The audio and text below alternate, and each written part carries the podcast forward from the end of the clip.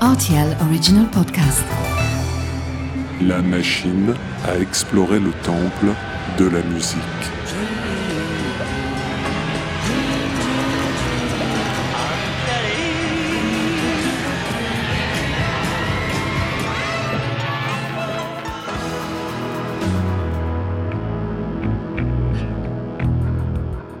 Les titres phares des artistes méconnus, les titres méconnus des artistes phares. Aujourd'hui, il sera question de sommet dans un plat pays. Ma machine à explorer le temple de la musique a décidé de vous remettre en mémoire l'une des plus grandes équipes que les Pays-Bas aient jamais connues. Non, pas celle de Johan Cruyff, celle d'un autre magicien hollandais, Henk Hofstede.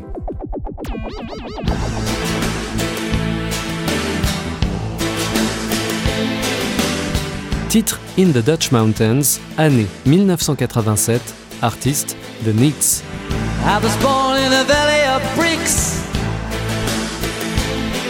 Where the river runs high above the rooftops I was waiting for the cars coming home late at night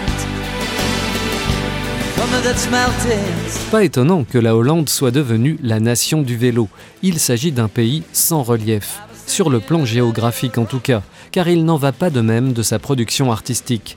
S'il manquait une oreille à son plus célèbre artiste, la Hollande a par ailleurs vu naître quelques musiciens aux feuilles plutôt performantes. Avec tout le respect que j'ai pour Wouter Otto Levenbach, plus connu sous le nom de Dave, je voudrais faire honneur à d'autres musiciens hollandais qu'on a moins vus dans des publicités pour les dames, mais qui s'avèrent de parfaits ambassadeurs bataves.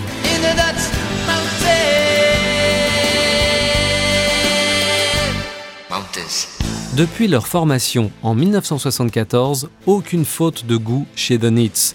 Hank Hofstede, Rob Clutt et Robert Jan Stips ont produit au fil des ans une œuvre mouvante mais cohérente, imprégnée de la pop des Beatles comme du folk de Leonard Cohen et qui a su intégrer les synthétiseurs de la New Wave avec justesse.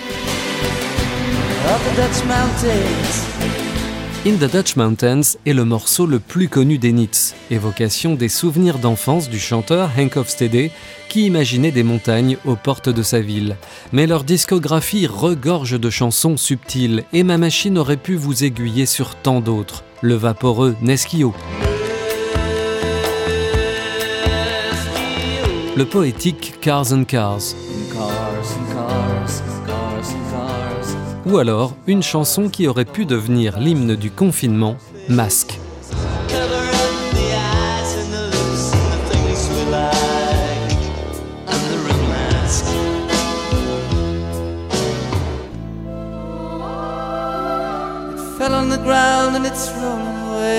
In the Dutch Mountains possède un souffle irrésistible qui a permis à la chanson de faire une honorable carrière internationale. Sa production, qui joue à la fois sur les instruments acoustiques et les sons synthétiques, renforce l'originalité du morceau, accentuée par l'utilisation de ce sample étrange, la voix d'un journaliste japonais.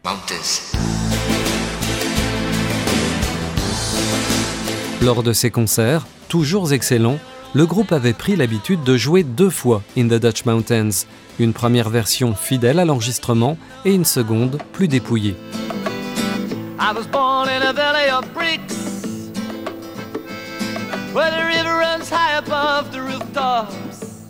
Je ne m'explique pas pourquoi The Neats ne sont pas devenus une référence incontournable de la pop européenne.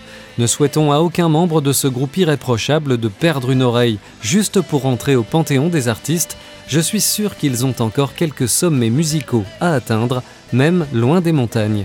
À bientôt pour de nouvelles explorations.